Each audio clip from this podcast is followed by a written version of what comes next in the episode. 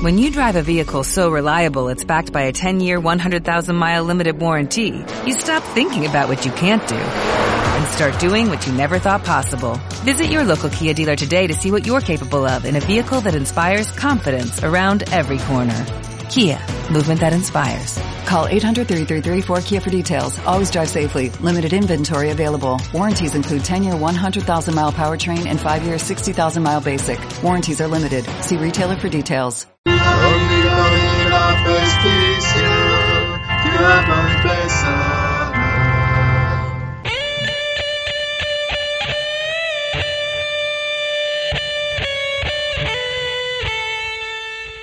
Bienvenidos al podcast de la Liga de la Festicia, un espacio en el que un grupo de personas no expertas en el tema, pero con mucha inquietud sobre él, intentaremos responder algunas de las dudas más habituales sobre fe, religión y espiritualidad, abordadas desde un paradigma católico, pero con apertura a otras espiritualidades.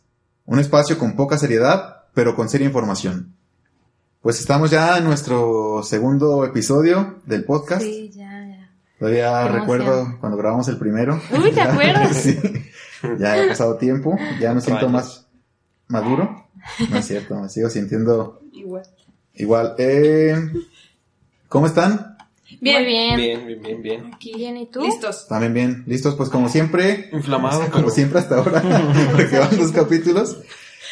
Estamos a la alineación titular. Ernesto Zuna, arquitecto. Hola, buenas noches. Lore, Hola. psicóloga. Hola, amigos. José Manuel, el oso babo, Buenas, protección buenas civilista. Bomberín. Y Roxana, Hola. veterinaria. Gracias. Muy bien. Gracias, Dios. Eh, pues el día de hoy se titula ¿Dios se contradice? ¿Cómo que se contradice? Como Chan. pregunta, es como que no. Muchas de las personas que no son creyentes argumentan que el cristianismo es una religión rara, porque parece tener a un Dios que es sádico y contradictorio. Sádico porque pareciera tener un Dios que le encanta la guerra y la sangre, medio gore. Contradictorio Medio. porque pues en ratos se presenta como toda buena onda y todo amor, pero como acabo de mencionar, también en parte se presenta como todo lleno de ira y ganas de matar. Entonces es como, ¿what? Por si esto fuera poco. Me lo imaginé bien hippie cuando dijiste todo buena onda. ¿Qué onda, Ah, sí. Pues algunos lo, con, lo llaman el primer hippie de la historia, a Wow. Jesucristo. Ah, No sé, bueno, yo digo. Inventando. Yo digo que sí. por si esto fuera poco, tenemos pasajes como el de Abraham e Isaac, en donde la misma parábola o perícopa, Dios, así como dice una cosa, dice otra, como de Chimoltrufia, Eh. ¿no? ¿Perica?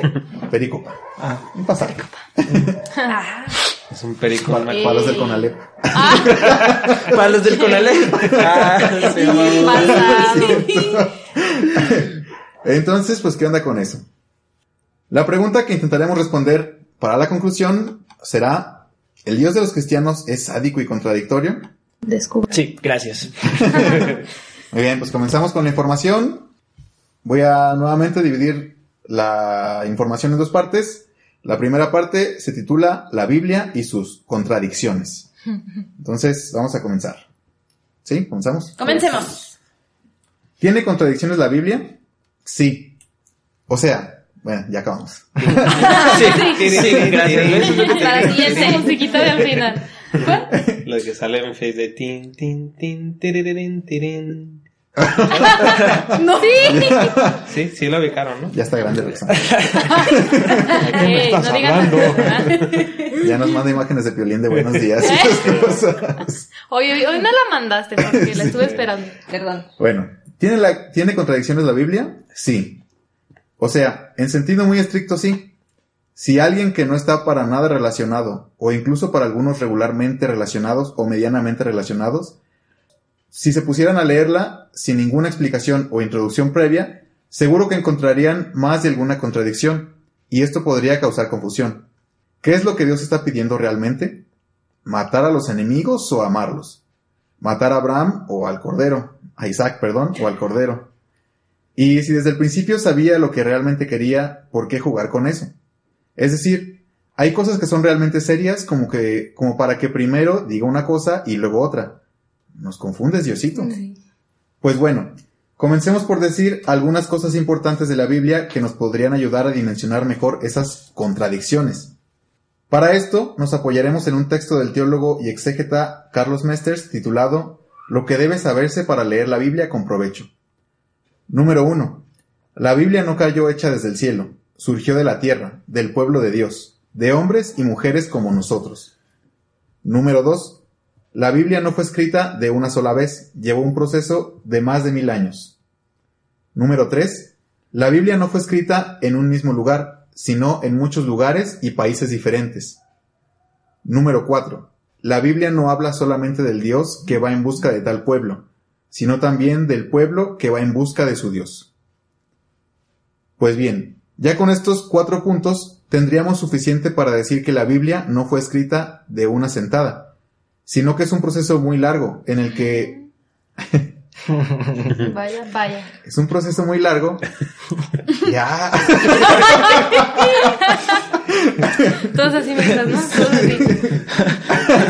De una sentada y Roxana se persina. Estoy segura que así Ay, cuánta, cuánta Es un tensión. proceso tan largo que no pudo haber sido de una sentada. Pues yo digo que no. No, y lo que se No viene después.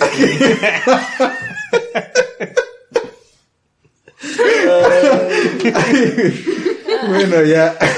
A ver, recapitulando, entonces la Biblia se escribió hace un chingo de tiempo, les llevó un chingo y fue como el chismógrafo Había pasado de, país a Ajá. país y así, lengua gente tras sí. entonces. Es un desmadre. Va, va, un desmadre, ok. Eh, es decir, todo es un proceso de revelación, de Dios haciéndose cercano a las personas. Sin embargo, así como lleva mucho tiempo conocer a una persona, para que el pueblo de Israel pudiera conocer a Dios se requirió todo un proceso de más de mil años. Ya decíamos el episodio pasado que cada quien se relaciona con Dios de manera distinta. Pues imagínense el intento de muchas personas distintas, de países, épocas y culturas distintas, tratando de comunicar quién es Dios. Lo raro sería no encontrar ninguna contradicción. Ahora bien, el mensaje central de la Biblia, ahí sí que no hay contradicción. ¿Cuál es el mensaje central de la Biblia? En nombre de Dios. El nombre Excelente. de Dios. Muy bien, tienes estrellita. Oso babo. Estrellita. Ah, pinche morro. Es decir, a lo largo de toda ella, Dios trata de revelarse a su pueblo, de hacerse más cercano, como ya hemos dicho. Trata de darse a conocer, de mostrar quién es y de recordar que su presencia es liberadora. Vemos eso desde el Génesis y el Éxodo, sobre todo con la liberación de Egipto. Eh, desde eso hasta los Evangelios y el Nuevo Testamento. El Génesis, el lugar donde vas a bailar, así. La música el ochentera. favorito de Yael. Hola, Yael. Saludos. Hola, Yael. Saludos. Es decir, la Biblia de principio a fin es una historia de amor entre Dios y los hombres. Oh. Es la historia de la salvación, la historia de un pueblo percibiendo la presencia de Dios hasta en los momentos más trágicos de su trayecto para resignificarlos y darles sentido. En este sentido, no hay contradicciones. ¿Y en el otro? En el otro, en el sentido literal sí, pero ya como conociendo un poco más este contexto que vamos a explicar, pues no, o sea, si el mensaje central es el nombre de Dios, no hay contradicciones. De principio a fin se muestra un Dios tratándose de revelar y un pueblo tratando de interpretar. En el camino hay muchos baches, supuestos y malos entendidos. Claro está.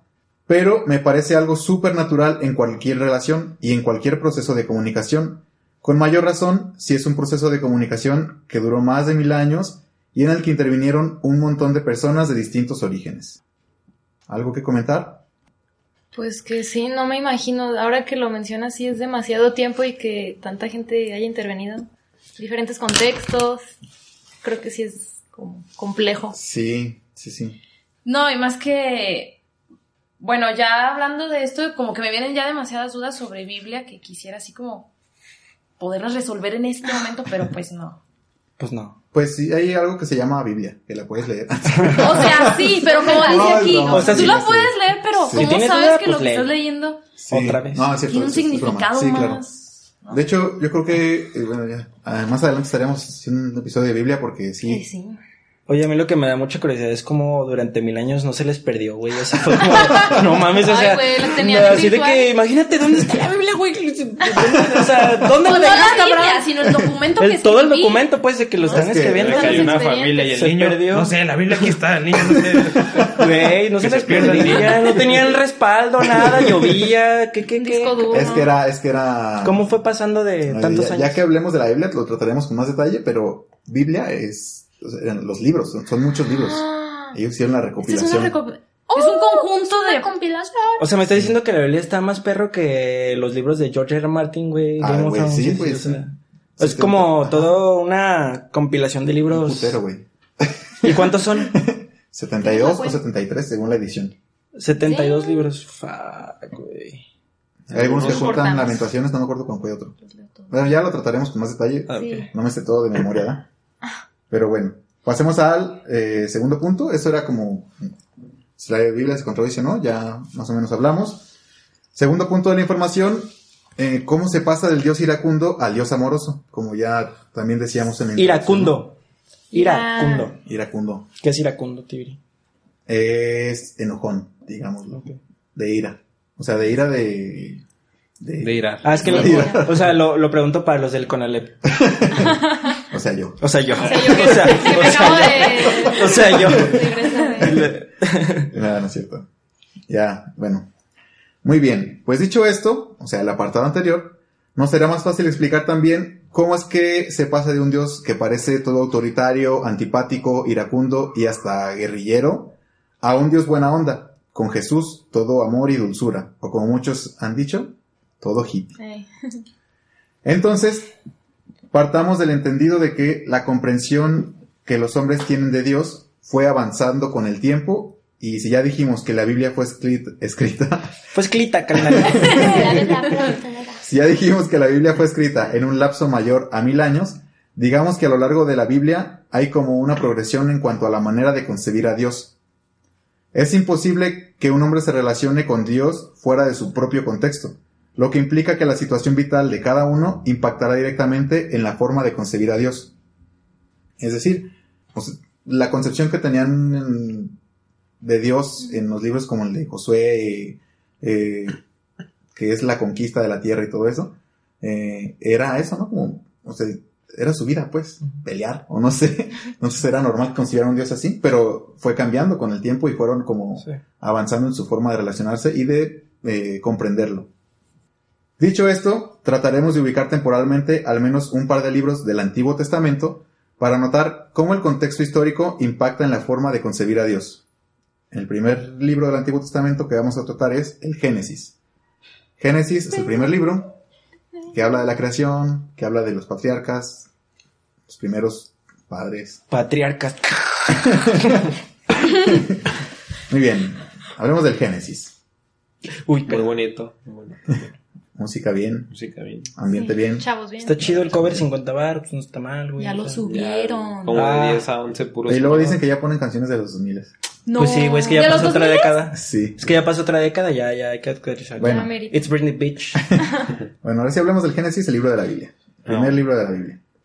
Al menos la parte de los patriarcas hace referencia a los años entre 1850 y 1860 antes de Cristo. Las teorías, como más generales, nos hablan de que en esta época y en la región que se desarrolla la historia de la Biblia, estaban en su boom los grupos seminómadas. Bueno, pues sabiendo esto, tendría mucho sentido saber por qué Dios les promete tierra, descendencia y bendición. Aquí se identifica a Dios como aquel que cumple sus promesas. Si se fijan, como decía con anterioridad, la historia de cada libro de la Biblia puede ser distinta, pero el tema central ahí está. Dios saliendo al encuentro de los humanos y los humanos tratando de interpretar su presencia en medio de su vida diaria, de sus prácticas y sus costumbres cotidianas. Aquí aprovecho para hacer una- un breve comentario sobre las interpretaciones más actuales del pasaje de Abraham e Isaac, que tan polémico ha sido. No sé si alguien lo recuerde más o menos. Sí. Sí. Nos lo pueden. Roxy Pop, Diccionario Viviente, es su Sí. tarea. Sí. Hacernos el resumen. Sí. Resumido. En un minuto. Eh, este pasaje cuenta que Dios se le aparece. Tú me corriges, ¿eh? Si no lo estoy Tú, tú échalo, tú échalo, tú Estoy échalo. contando el minuto que 4. Dios se le aparece en sueños a Abraham y le dice que eh, tiene que ofrecer a su hijo Isaac Ah, en ya. sacrificio. Y bueno, él sale de su casa con su hijo Isaac y al llegar al lugar que Dios le había indicado para hacer ese sacrificio, eh, Dios le dice, no pongas una mano sobre tu hijo. Y en lugar de eso, ofrecen sacrificio al cornero. ¿No el qué? El correo. El. Se lleva los cuernos. Ajá, que está amarrado de los cuernos Y ese matorral. Ok, ¿de qué te ríes? Me Imaginé al morro bien feliz de que eh, un día con mi papá, pues bien, tengo mucho que no paso el tiempo con él. Y el Y lo iba a papá por dentro, chale, hijo, ¿cómo te digo que te voy a matar? Justamente hicieron un meme de eso, como el reportero que salió del video Ah, de, sí, ah, caray, soy yo. El- ¡Ah, sí! El carro, ¿no? Sí, el de... ¿A quién vamos a sacrificar? ¿A quién vamos a sacrificar? Ah, Ah, caray, Ah, soy caray, yo. soy yo. Pobre güey. Sí. Ay, güey. Muy bien. Eh, Está bien. Muy resumido. Sí, no, está súper bien. está Muy, bien. muy Era lo que nos interesaba saber. pasaron más cosas. Sí, sí, no, en realidad. Pues bien, conociendo un poco el contexto histórico al que hace referencia el pasaje, algunos exégetas, eh, los exégetas son teólogos especialistas en interpretar eh, pasajes bíblicos mediante distintos métodos. Muy bien. Entonces muchos exégetas han interpretado que, represe- que representa... muchos Bienvenidos al exégetas... podcast. Bien Ya me trabados. perdí, ya me perdí. Está rapeando el tibio. Muchos exégetas han interpretado que este pasaje in- eh, interpreta el representa, perdón, el paso de un dios que pedía sacrificios humanos a un dios que no los pedía. En teoría, algunas tribus de la zona ofrecían a su primogénito en sacrificio a Dios. Es decir, matar al primer hijo era una práctica religiosa habitual de algunas comunidades o tribus de la zona. Era como de lo más normal, pues. No, qué Ay, feo. qué sádico. Perdón, pero qué Sí, feo. sí. Ay, Pues sí. Así, lo que Dios está queriendo comunicar con este pasaje es que ya no hagan sacrificios humanos. Es un cambio en la concepción de Dios y es súper interesante. En lugar de humanos, comenzaron a realizar sus ritos sacrificando corderos. Lo curioso es que después Jesús les dice, hey, no maten corderos, yo soy el cordero de Dios que quita el pecado del mundo. Pero bueno, eso ya es tema que trataremos en otro episodio. Lo importante ahora es identificar cómo la concepción de Dios que tiene su pueblo es progresiva y eso ayuda a entender por qué hay pasajes que podríamos llegar a interpretar como contradictorios. ¿Qué les parece la interpretación de los exégetas sobre, Excelente.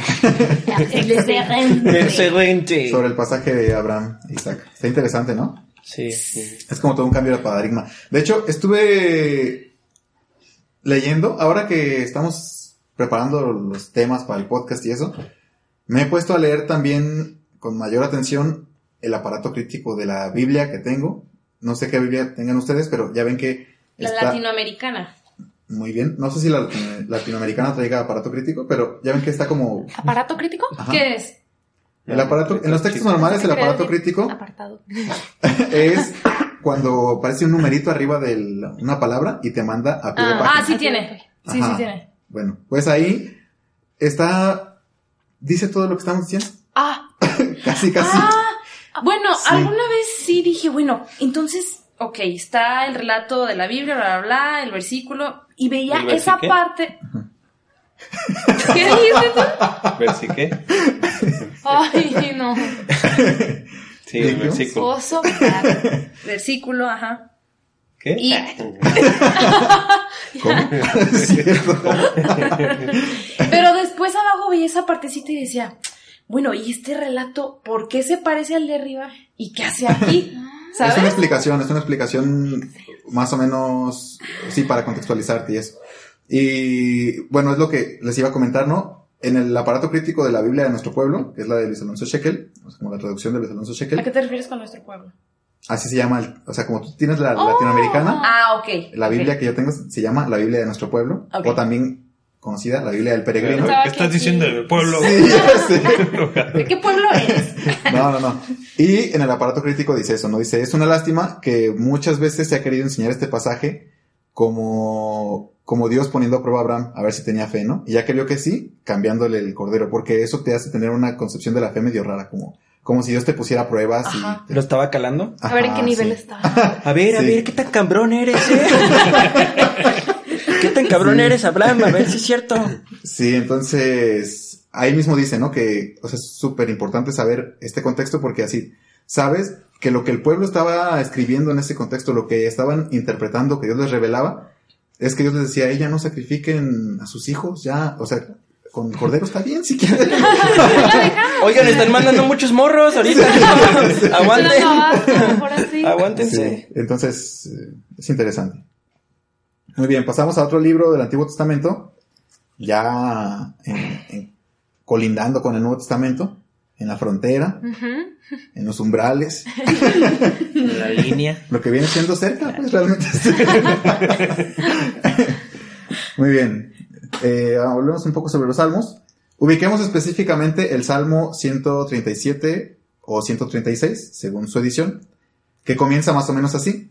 Junto a los canales de Babilonia nos sentamos y lloramos con nostalgia de Sillón. Eh, sigue un poco nostálgico el salmo hasta que termina diciendo algo así.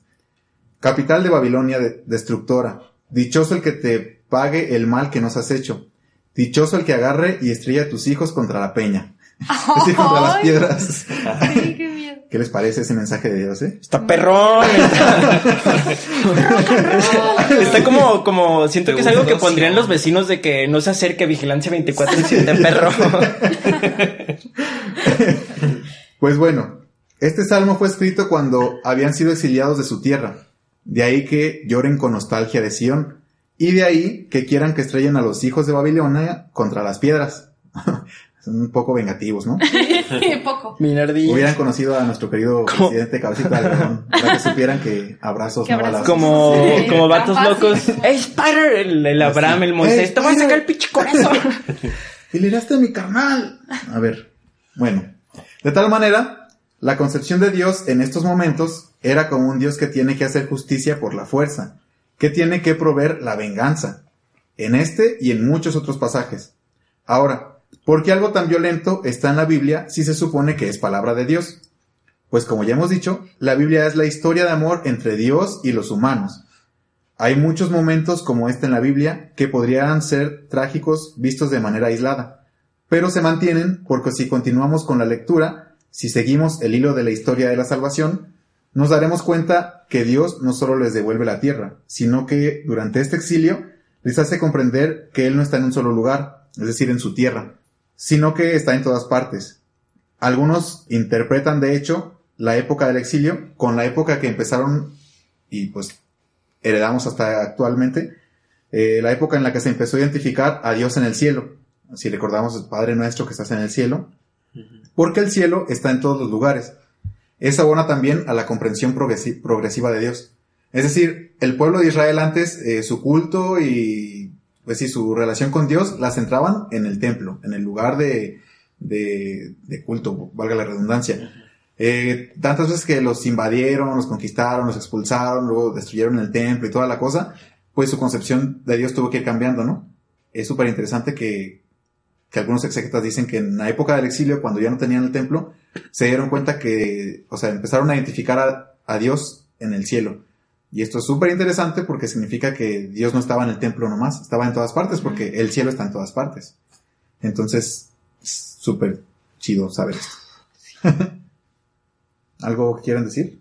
Mm, Pues no sé, que ahora me siento un poco más empática con las personas de ese tiempo, porque ahorita uno dice, ay, qué sádicos, ay, sí, el dios del que condena y todo, pero pues sí, era la, era conforme a lo que estaban viviendo, lo que sabían, lo que interpretaban, a fin de cuentas era como la cosmovisión que tenían en ese entonces, que se puede ir moldeando, que fue cambiando y está interesante. Exactamente. Sí, sí. Eh, no tiene nada que ver, pero ¿Qué? me acordé de, de- de- o sea, cómo cambian las mentalidades, ¿no? Sí. Yo recuerdo cuando era un joven puberto y adolescente, alguna vez estaban pasando eh, un video donde Britney Spears está en la luna, no me acuerdo cómo se llama. ¿No es, la, ¿Tú, no es la- fan? no es la de Toxic? ¿Loki? Ah. ¿No es la de Toxic? Yo bien fan No me acuerdo. ¿Loki? Sí, no, Loki no. Loki es como una estrella, ¿no? Es el malo de Avengers. Bueno, bueno, el chiste es que mi abuelita llegó al cuarto, estaba viendo el video de Britney Spears y se escandalizó porque andaba muy encuadrada. Siendo que, o sea, traía un pantalón Rafa, ajustado. con razón la estabas viendo. Eh. No, pero traía un pantalón ajustado y, y el- como destapado de los hombros y así. ¿Quién? Medio escotada. Britney. ¿Tú? No. Y el Tiri. Tú, güey. Pues con razón entró tu abuelita así escandalizada, güey. No. Sí, y. O sea, ahora salen súper más encueradas en la tele. Sí. Y a nadie le extraña. O como el chiste de Franco Escamilla, ¿no? De la manivela. Si no lo han visto, búsquenlo. Ese monólogo está divertido. Pero bueno, el chiste es que, o sea, importante saber cómo cambian las, las mentalidades a través del tiempo. Igual le pasó al pueblo de Israel, ¿no? Con otras cosas, pero igual. Pues bien, para ya ir directamente al grano de la cuestión sobre cómo se da el paso del Dios del Antiguo Testamento, que para muchos puede ser violento e iracundo, al Dios de Jesucristo, que parece todo buena onda, hablemos del Nuevo Testamento. Hemos dicho que la revelación de Dios a los humanos es progresiva, pues con Jesucristo creemos que llegó a su plenitud. En el pasado, muchas veces y de muchas formas, habló Dios a nuestros padres por medio de los profetas. En esta etapa final nos ha hablado por medio de su Hijo. Esta es una cita de la carta a los Hebreos. Ya medio le había dicho toda feo la semana pasada, pero así va la cita, ¿no? Cabe recordar también lo que menciona la constitución dogmática de Iberbum. Dice así. Pero la verdad íntima acerca de Dios y acerca de la salvación humana se nos manifiesta por la revelación en Cristo, que es a un tiempo mediador y plenitud de toda la revelación. Es decir, Cristo es la plenitud, el momento culmen de esa historia de amor entre Dios y los humanos. ¿Por qué? Pues medio sencillo. Porque profesamos que Cristo es Dios. Es decir, es como si Cristo nos hubiera puesto línea directa con Dios. Dijimos que el mensaje central de la Biblia era el nombre de Dios, pues Cristo nos lo hace llegar de manera directa. Aquí yo, cuando recién empezaba a informarme un poco sobre estos temas, me acuerdo que, que me imaginaba que cuando Cristo se encarnó, cuando Dios se encarnó, y Cristo ya era hombre y todo, me imaginaba que estaba Dios en el cielo y como que, como que decía, estos vatos de plano no entienden lo que estoy queriendo decir, voy a tener que bajar yo a explicarles y ya. Y pues resulta que a veces ni así lo seguimos entendiendo, ¿no? Entonces, está curioso. Pero bueno. No por esto se desdice todo lo escrito con anterioridad, es decir, en el Antiguo Testamento, ¿no? Si decimos que Cristo es la plenitud del- de la revelación y que el Nuevo Testamento, por ende, es el- lo más próximo que tenemos a la revelación, por decirlo de alguna manera, no por eso queda desdicho todo lo anterior. O sea, es como, ah, pues ya, borrón y cuenta nueva, ¿no? No. Como se ha insistido, se trata de una revelación progresiva. Para nosotros los cristianos, el Antiguo Testamento toma mayor sentido y alcanza su plenitud a la luz del Nuevo Testamento. Sin embargo, también el Nuevo Testamento toma sentido y se puede interpretar con mayor plenitud a la luz del Antiguo Testamento. Es un solo Dios el que se revela a lo largo de toda la Biblia. Es decir, digamos que la Biblia es la historia de toda una pedagogía de Dios tratando de comunicarse con los humanos a través de distintas formas, hasta que llegado el momento, se hizo carne y se asemejó a todos los hombres en su condición, para transmitir de la manera más directa posible su nombre y su amor por nosotros. Pues Es como el resumen de todo, ¿no? Esto. sí, sí, pero también lo que decía ahorita es súper interesante y importante saber. Eh, no recuerdo ahorita la cifra, pero se tiene nota de un buen de veces que en los evangelios Cristo hace referencia al Antiguo Testamento. O- o- no dice, ah, como dice el libro tal, ¿no? Sino que habla nomás, habla. Ujú. eh, ay, no se me ocurre. Por ejemplo, creo, no estoy Ajá. segura. Cuando ya está crucificado, las palabras que dice Ajá. hacen referencia a un salmo, Sí, ¿no? al Salmo 22, sí. Dios mío, Dios mío, ¿por qué me has abandonado? Súper interesante, ya lo veremos también después. Eh, porque el Salmo empieza así. Y, y para los judíos, no sé si actualmente, pero al menos en aquel tiempo, los salmos no tenían número. Eh, de hecho, los nombres, los libros no tienen, nosotros le llamamos Génesis, pero ellos le llaman con, al Génesis le llaman con la primera palabra que empieza en, en hebreo, creo que es Berit o algo así. Entonces ellos les llaman a los libros conforme a la primera palabra, así de sencillo. Y los salmos igual no los ubican por número, los ubican por su principio. Cuando Jesús dice, Dios mío, Dios mío, ¿por qué me has abandonado? Dicen los exégetas que muy seguramente está haciendo referencia al Salmo 22, que así empieza. Y es curioso porque si leen el Salmo 22 está súper chido es más o menos la historia de la crucifixión. Empieza un, la, plegaria, no sé, empieza con alguien diciéndose por qué me has abandonado, me humillaron, me golpearon, bla, bla, y aún así me levantaste victorioso y tal, tal, tal, tal, tal. Entonces es como súper interesante leerlo desde esa perspe- perspectiva. Wow. ¿Ven por qué el, el tema de Biblia fue este tan padre? Sí, creo que eh, próximamente dedicaremos un episodio a hablar generalidades de la Biblia que es importante saber, ¿verdad? Sí, me Muy bien, pues hasta aquí la información. Conclusiones. De- habíamos dicho que íbamos a responder. ¿Es el Dios de los cristianos sádico y contradictorio? Después de lo que hemos repasado, primero sobre las contradicciones de la Biblia, entre comillas, que ya entendimos por qué hay cosas que se contradicen, y después sobre repasar algunos pasajes del Antiguo Testamento y, y comprenderlos a la luz de su contexto para saber, eh, o sea, que, qué es lo que estaban, el mensaje de fondo que se quería transmitir, ¿no? Entonces, después de todo esto, les pregunto, ¿es el Dios de los cristianos sádico y contradictorio? No. No, ¿verdad? Ay, Dios. Sí, Dios. Dios. Ah, Dios. Ah, Dios. Pero bueno, a ver, antes de responder esa pregunta, entonces como para...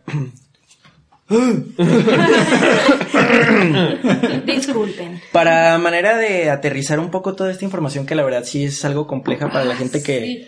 Sí, que puede estar escuchando y que no sabe ni qué pedo. Sí. Entonces, Yo, en general, ajá, por ejemplo, yo también, o sea, em, en- entonces en general, la Biblia se contradice por la cuestión de, es- de tiempo que se estuvo desarrollando toda la, digamos, como la escritura, ¿no? O sea, porque estamos hablando de que empezó hace muchísimo y tardó mil años, entonces por todo esto también cuestión de diferentes interpretaciones a través de todos los años, por eso puede ser media confusa, ¿no? O sea, en general, Eso, ajá, eso es una parte de... Ok, y otra cosa que también sería bueno aclarar que la Biblia es un texto de reflexión, o sea, no es un texto histórico ni nada de eso, porque mucha gente puede ser, me ha pasado y he escuchado de gente que cree que lo que pasó ahí fue Sí, real. tal güey. como o sea, lo dices, como sí, sí, sí, o sea, que el pinche camello pasó por el, Eh. el ojo de una pinche aguja, así mamón, ¿sabe cómo lo hicieron? Y de lo de Isaac, o sea, varias cosas que también hay que entender que es un texto de reflexión, por eso todo puede estar así medio de que se escuchó esto y los ángeles y las trompetas de, o sea, Sí, digo, no he leído toda la Biblia, la verdad, si soy muy Yo sincero. tampoco. Digo, ¿quién, quién, va, quién la ha leído toda la Biblia? Sí, la neta, está, es, o sea, sí es un texto Lutero. complicado. o sea, pero me refiero aquí, pues, en esta mesa de la fiesta. Pero sí, creo que es más que nada como de interpre- interpretación totalmente, entonces por eso creo que puede también ser muy... Sí. Sí, y bueno, también lo importante es saber que eh, no es un libro histórico en términos científicos, pero hay libros eh, que sí relatan un poco de la historia del pueblo. Muchos- ah, o sea, sí está Ajá. situado en, obviamente, en una época que, pues, Sí. o sea, fue real, pues, o sea, no... Sí. no Ajá, sí, pero por ejemplo hay, ya lo veremos en el capítulo de Biblia, ¿no? Hay libros eh, de distintas categorías, ¿no? Los sapienciales, por ejemplo, el libro de Job, si recuerdan, es un libro que es como un, un relato que intenta tener como una moraleja al final, pues.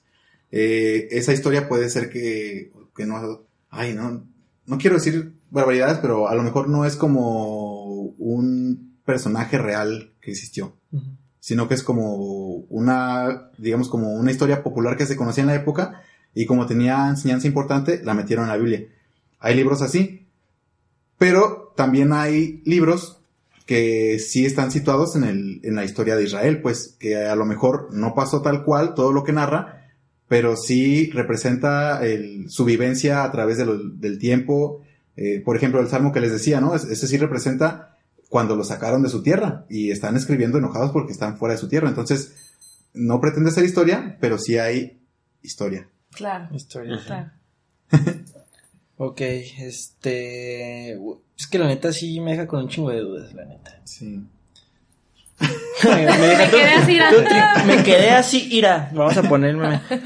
Sí. Pero... ¿Sabes que a mí se me hace muy difícil como llegar a una conclusión porque todo el programa estuve pensando... En comida. No, no, no. Que... Pues sí. No, estuve pensando que a veces, más bien, la gente no... No creo que piense de que eso es contradictorio, se contradice. La gente creo que más bien se va de que las personas, la iglesia se contradice. O sea, todo el- yo sé que es otro tema a lo mejor. Pero no puedo sacar de mi mente eso, o sea, no me puedo concentrar porque es que ya. más bien lo que la gente piensa es de que es que se contradicen porque la misa, porque ustedes son así, porque pues ya sabe que... Sí, o sea, es, es uno de muchos temas porque, o sea... sí, ajá, perdón, o sea, yo sé que Sí, es para otra cosa, pero neta, no me puedo concentrar. No, por eso, pero, pero eso que dices es uno de muchos temas que puede responder a esta pregunta, porque la neta, yo creo que, o sea, es complicado tener algo muy certero, obviamente cada, va- cada quien va a tener su perspectiva, pero sí creo que puede interpretarse que el Dios de los cristianos pues se contradice desde mi punto de vista, sí puede verse así, también lo puedo ver así.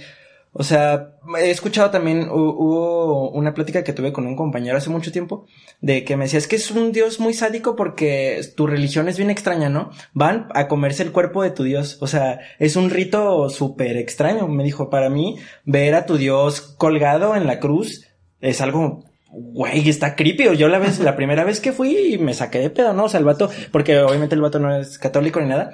Y ya viéndolo como desde una, de punto de vista más frío y que analizas todos los signos desde esa forma, dices, güey, sí se ve raro. El rito es como extraño, ¿no? De la comunión y come mi sangre, digo, toma mi sangre y así como, ah, Jesús es vampiro, qué chingados, ¿no? Entonces, sí puede interpretarse de diferentes maneras, pero todos sabemos que en muchas religiones hay contradicciones, o sea, no solo en el cristianismo, en el catolicismo, y hay muchas otras religiones que podemos hablar después de eso, pero...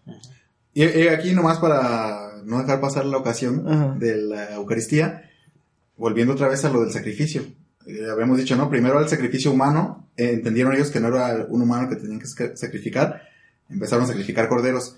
Cuando Cristo dice, yo soy el cordero de Dios que quita el pecado del mundo, y comemos su carne y bebemos su sangre, es porque Él es el sacrificio, güey. O sea, está está súper chido porque Él lo que está diciendo es, ya no maten nada. O sea, con que hagan esto, bien. Entonces, es súper interesante porque es, la, la, la idea de fondo es justo lo contrario, ¿no? O sea, ya, ya no, nada de sangre, ya. Eh, hagan esto y en conmemoración mía ya, chido. Abrazos, no van a... Ven, hablo- Abrazos, no crucificazos. este, ay, güey. Pues bueno, Sí. Sí está complicado. Sí, sí, Ah. sí. Otra cosa que también puede ser que también por ahí una vez leí una frase que me gusta mucho que, que decía algo así como que el hombre cuando empezó a, a tener pues su raciocinio y a discernir ciertas cosas en el intento de comprender el universo creó un dios a su imagen y semejanza. Eso Claro, claro. me da también como porque al fin de cuentas el hombre es el que ha estado interpretando todo. Que, o sea, ¿qué, ¿quién sabe que toda esta cosa que le llamamos religiones o así es puro pedo? O sea, es de que alguien se lo inventó y nosotros por querer interpretarlo así, de esa manera, creemos que así sucedió Sí. y no sabemos. O sea, también es otra, otra posible por supuesto, por supuesto. respuesta, ¿no? Y yo creo que en general sí es muy da como señales de que de amor y luego te voy a matar en nombre de Cristo y así, ¿sabes? Pero eso también es pues ese ya es otro tema porque como lo que decía Pepe, no, eso ya es más pedo de nosotros, de la gente que se ha ido desde las cruzadas, la iglesia, todo ese rollo, porque realmente no sabemos exactamente lo que Dios piensa o lo que Dios dice o así. Digo, yo nunca lo he escuchado, pero En mi cabeza. en mi cabeza, o sea. Sí, el tema está muy amplio a muchas interpretaciones, yo digo. Muy Sí, bien. sí, sí. Excelente. ¿Alguien más? Eh, pues sí. Bueno, siento que, o sea, igual, el tema es como demasiado complejo como para nada más dar una respuesta muy pequeñita sin involucrar tantas cosas que hay alrededor que se prestan, como dijimos, para otros temas y que no, no podemos tratarlos ahorita porque pues no acabaríamos. No, nos quemamos como cuatro temas. también. Pero yo siento que Dios no se contradice. O sea, Dios es Dios. Pero el hecho de que como humanos jamás vamos a poder comprender a Dios en su totalidad, ni las cosas en su, en su totalidad, siento que es debido a eso que nosotros, por el hecho de no entenderlo por completo, es cuando vienen esas como dudas y, y contradicciones. Pero pues ya es meramente por cuestiones de cómo a lo largo de la historia cada quien le da sus interpretaciones y cómo cambian las cosas, como dices tú, o sea, fueron mil años. Entonces, ¿cuántas cosas no cambiaron a lo largo de esos mil años? Cada quien le dio su interpretación. Se va a prestar para, para muchas cosas, pero Dios como tal mm, no se contradice. Muy bien. Gracias, Roxy Pop. Una respuesta de una señora muy grande. La respuesta. y, y- y otra cosa que también estaría chido tocar, a lo mejor no ahorita, pues ya en otro tema, la cuestión de Jesús, ¿no? O sea, Jesús como, como hombre, como líder y todo lo que, o sea, el mensaje de por qué lo dicen como, lo escriben como hippie, ¿no? O sea, el- su mayor mensaje fue amor. ¿El O sea, tal cual él, él habla, o sea, pues sí ama a tu prójimo como a ti mismo y todo este, todo este rollo. Pero también la pregunta aquí muy grande, ¿Jesús era un alien? Güey, no. Estaremos tratando este Es que me acuerdo de un capítulo de History Channel muy mamón que decía Jesucristo era un alienígena. Pero estaría, chido, o sea. ¿Que fuera alienígena? Solo hay una explicación: aliens. Muy bien. Pues si no tenemos nada que agregar, aquí le paramos. Ya el podcast escucha tendrá la mejor conclusión. Es el Dios de los cristianos, sabe que contradictorio. Ya dimos un poco de información. Hagan sus deducciones. Sus. Neta, si escuchen los ojetes, eh. Ya, ya. Sí, bueno, o sea, sí, las tres personas que nos escuchan, muchas gracias. Gracias. Gracias. Defraudaremos. Tu mamá, tu mamá. Seremos cuatro. Ah, Sí. Recuerden seguirnos en Instagram. Estamos ahí como la Liga de la Festicia, así todo pegadito para que pues vayan y nos den like. Próximamente vamos a estar haciendo otras páginas, a ver Sí, qué. eh, qué ya, hay contenido. Y ayúdenos a compartir, por favor, no sean... Sí, Sí, amigos. pues Bueno, bueno. ¿Cómo Gracias. Soy una persona normal. Y adiós. La amiga de la justicia Adiós. ha terminado.